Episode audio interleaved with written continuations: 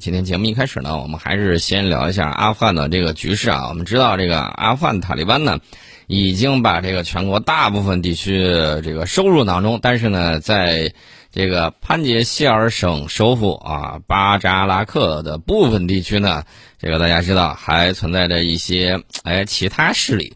这个其他势力是什么呢？叫民族抵抗阵线。它的这个现在情况进展怎么样啊？反正从西方媒体报道出来的是，两边各说各话。有说他们发言人说啊，我们现在取得了大捷，一下俘虏了好几千这个塔利班这个战斗人员，然后呢，塔利班在战斗中遭受了重大伤亡。然后呢，还有这个消息说，就是那个发言人说这番话的发言人，在这个潘杰希尔地区同塔利班武装的战斗之中身亡。那反正什么消息都有啊。当然了，也有网上媒体说，现在这个阿富汗塔利班八路出击，然后呢，等于说是瓮中捉鳖，把峡谷之中呢整个给。哎，封堵住了。那到底是什么样的这个情况呢？我们看这个塔利班发言人苏海尔沙辛在当地时间接受中央广播电视总台记者独家采访的时候表示，潘杰希尔的战斗呢几乎已经结束，对于剩余的一小部分抵抗力量，将通过谈判或其他方式来解决双方的分歧。啊，这是一个最新的一个报道，这个大家也看到了。阿富汗塔利班的武装力量现在已经进入到了潘杰希尔省首府巴扎拉克的部分地区。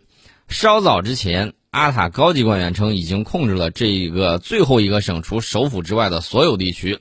那么，这个阿富汗反塔利班力量民族抵抗阵线的领导人艾哈迈德·马苏德呢，九月五号的时候是在社交媒体上发表声明，说如果塔利班停止目前军事行动，该组织愿意停止战斗，开启谈判。大家可能会说，这个该怎么判断呢？如果他要是真的如他所说打得很好，俘虏了对方几千人，那么现在他不应该是寻求谈判的事，应该是招架不住了。然后呢，现在不谈判还不行啊，赶紧谈判一下，给自己搞一些更好的这个待遇啊，什么之类的啊。这个潘杰希尔省呢，给大家说一下地方啊，它是在喀布尔北部山区的一处崎岖的谷地，北方联盟的要塞。呃，可以说用咱们的话来形容，就是天险，易守难攻。他这儿呢，仅靠一条狭长的这个通道进入。潘杰希尔省也是目前阿富汗最后一个不受塔利班控制的省份。我估计接下来这个极有可能啊，这个事情可能会在随后的半个月到一个月之内，可能会有进一步的这种发展。呃，其实呢，在这之前，阿富汗塔利班已经派人到这个潘杰希尔去谈判。在九月二号的时候，谈判破裂，然后阿富汗塔利班呢在当地发动了大规模的这个军事行动，然后到了五号，大家可以看到已经进入到潘杰希尔省首府巴拉克的一些地区，所以说呢，这个里头有很多，呃，很多具体的这个情况。如果按照他这个推进速度，我刚才给大家估计了半个月到一个月的这个时间，应该会很快啊。呃，据说现在造成了反抗力量大量伤亡，这个反抗力量总共有多少人呢？据我所知，也就是几千号武装分子啊，大概也就是这么多小军阀，在咱们看来不太大。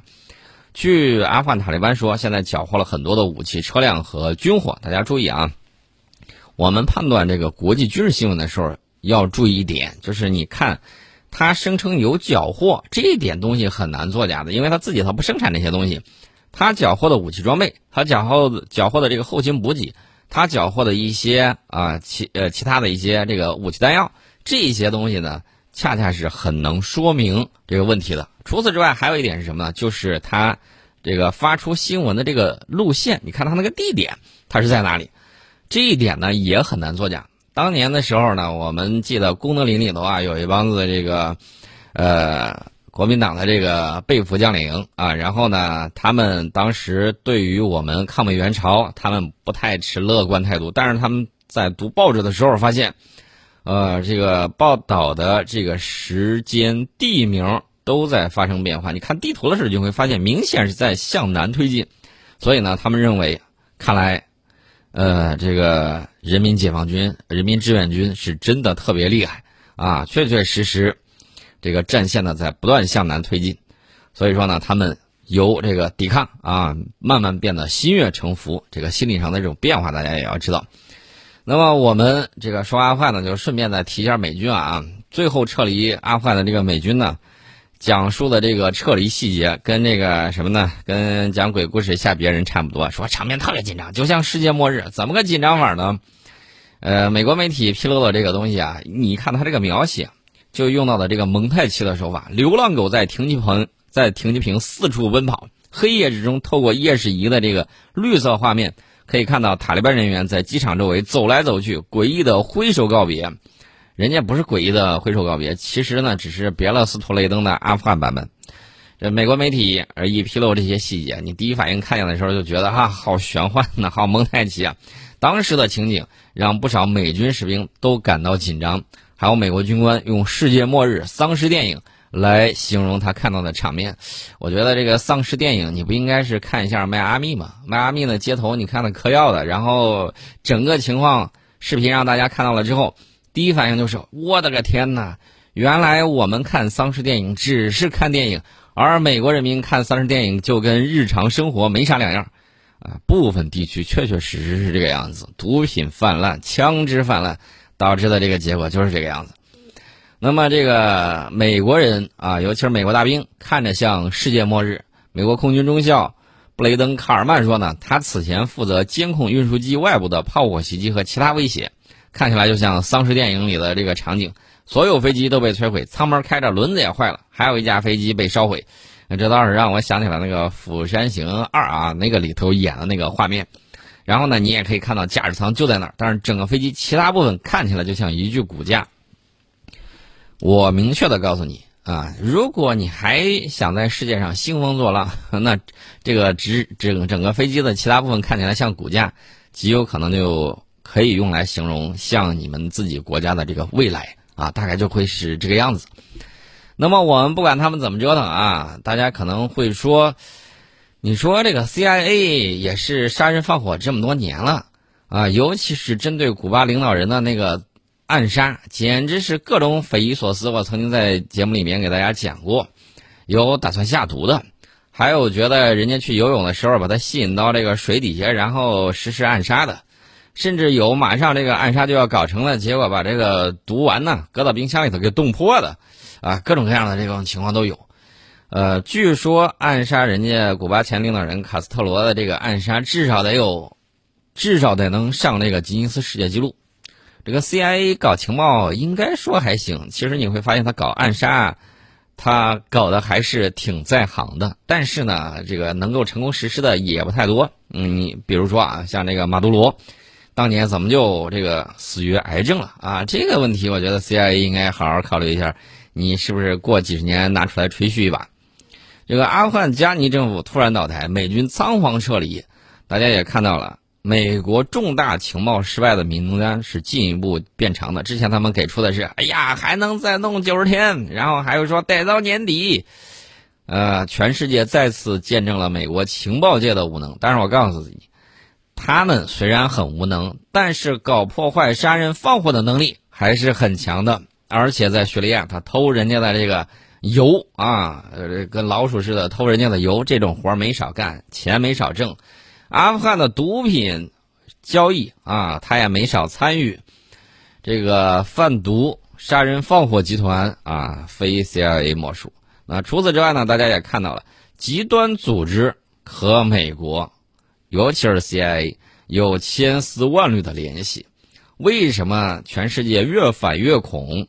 呃，他应该好好考虑一下 CIA 到底在里面起到什么样的作用。而且 CIA 呢，为了抢地盘、抢利益，和美国国防部啊也经常起居，呃，双方呢互相看不顺眼，这种情况也有。那么，澳大利亚智库洛伊国际。政策研究所说啊，其实美国对其情报界呢有相当高的期待。二零二零年，美国情报界的预算相当的多，有多少呢？八百五十亿美元。八百五十亿美元什么概念呢？韩国他打算搞一下这个国防，据说未来五年时间要投入这个几千亿美元，平均下来。一年也就五六百亿美元啊，不到八百五十亿。但是美国情报界的预算就比一个国家的国防预算这个总开支还要高。大家可以想象一下，它到底都起到了什么样的作用？为了争取这些资源，美国情报机构从来都是毫不犹豫地将其能力吹嘘的天花乱坠。尤其是好莱坞在拍美国大片的时候，比如比如说这个 FBI 啊、CIA 啊什么之类，都是这个简直是外星人一般的存在。但是近些年来，大家可以看啊，从九幺幺恐怖袭击到现在，美国情报界提供情报准确性多次出现问题，对吧？英国前首相布莱尔还说：“哎呀，当年呢，就是因为这个美国提供情报有问题，然后才导致我的错误判断什么之类的。”那你就得考虑考虑，这个美国情报到底是给你的是对的还是不对的，还是忽悠你的？特别是拜登命令情报机构插手新冠病毒溯源等科学问题，令国际社会对美国情报界产生了诸多的质疑。那美国情报界是否为？呃，是否应该为这个卡卡布尔在短时间之内被塔利班攻陷负主要责任呢？呃，美国媒体自己开始甩锅，开始大加鞭挞啊！华盛顿观察家报说，这一问题在美国掀起一场指责游戏。六月底，美国情报机构曾经共同发布一份报告称，阿富汗政府可能最快在六个月内垮台。六月份说是六个月，那就是今年年底。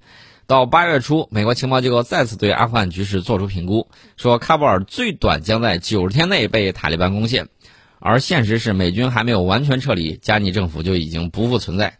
加尼政府一看美军先跑了，然后呢自己也慌了啊，一溜烟坐飞机跑没影了，然后拉了据说还有很多钞票。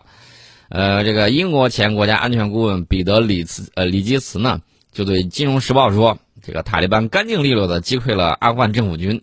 证明了西方大规模的情报失败，整个撤军呢都过于仓促，而且对局势过于乐观。为什么呢？现在这个美国媒体能够对美国情报机构然后大家指责呢？其实这是一种甩锅战略。你不让情报机构误导了领导人，这个前提成立。那你说拜登政府是不是就要背锅呀？所以说呢，把这个锅甩给情报部门，是因为你们提供了错误的情报，导致我们决策出了问题。这样的话就理子清楚了啊！CIA 等于说是吃了一个大闷亏。那么美国情报界现在的这个情况呢，当然是不容乐观啊！八百五十亿美元一年呢，居然都搞搞不成一些能够有效分析的这个情报。国内就是美国国内有一些批评者认为。真正的责任不在于阿富汗政府军或者是美国军事机构对形势的错误估计，而是拜登政府故意无视情报中的风险评估，优先考虑美国选民的意愿来做出政治决策，导致了这项溃败。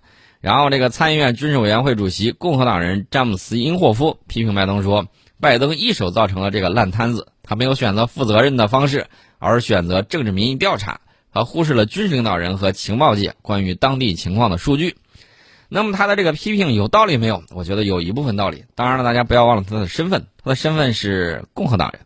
共和党人不要忘了，正是东王共和党人。然后呢，签订了撤出阿富汗是日期是今年的五月一号。税王上来之后，把这个日期推迟到了九幺幺之前。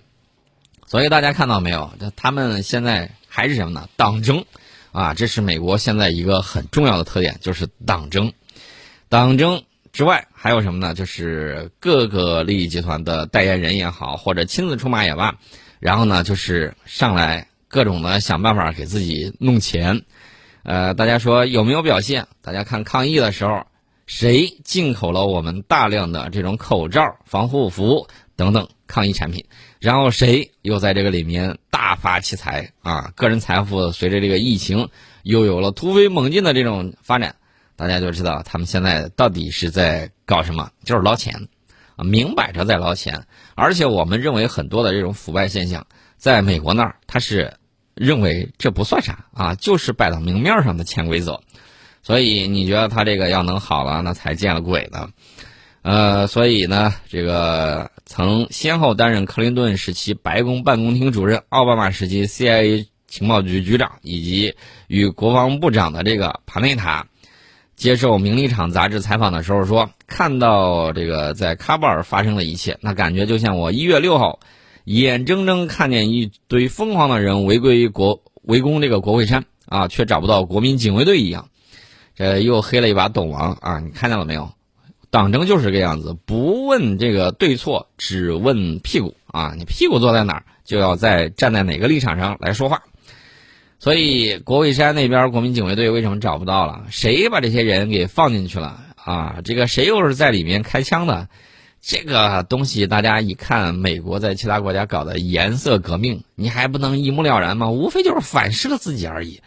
呃，所以说呢，这个克林顿时期的这个白宫办定办公厅主任，奥巴马时期的这个 CIA 局长啊，这个国防部长塔内塔呢，就不要说这个感觉是那个样子了，这就是你们自己自作自受，然后呢自己用到自己身上的一个典型的一个例子。